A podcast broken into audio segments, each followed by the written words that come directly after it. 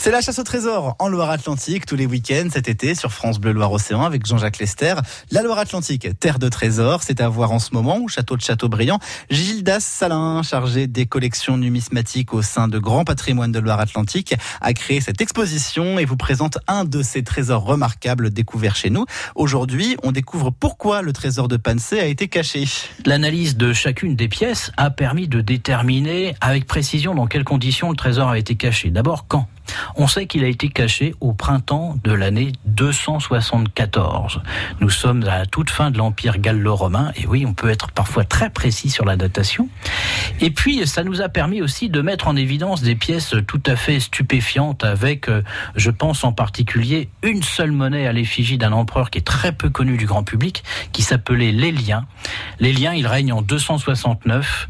Il a été acclamé empereur par ses soldats, mais comme il leur demandait des tâches trop pénibles, notamment euh, la restauration d'un ancien euh, fort qui avait été euh, ruiné, eh bien, au bout de quelques semaines de, de, règne, il a été tout simplement assassiné par ses soldats.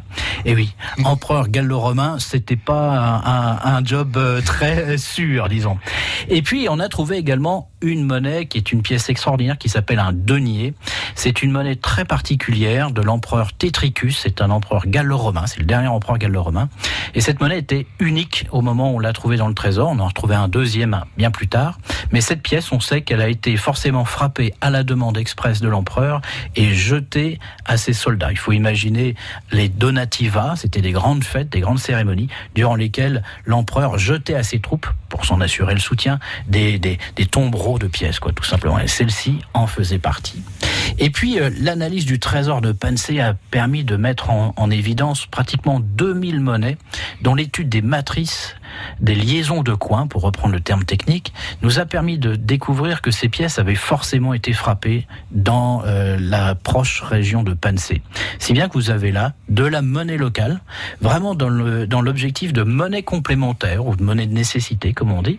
Euh, c'est-à-dire qu'à cette époque, notre région était très éloignée des centres de production impériaux, et pour pouvoir maintenir une activité commerciale, eh bien les autorités locales se sont organisées, comme aujourd'hui on le fait avec la par exemple, hmm. pour produire de la monnaie locale, pour répondre aux besoins de l'économie et du commerce de notre région. La Loire-Atlantique, terre de trésors, une exposition à ne pas manquer cet été au château de Châteaubriand jusqu'au 29 septembre du mardi au dimanche entre 10h30 et 18h.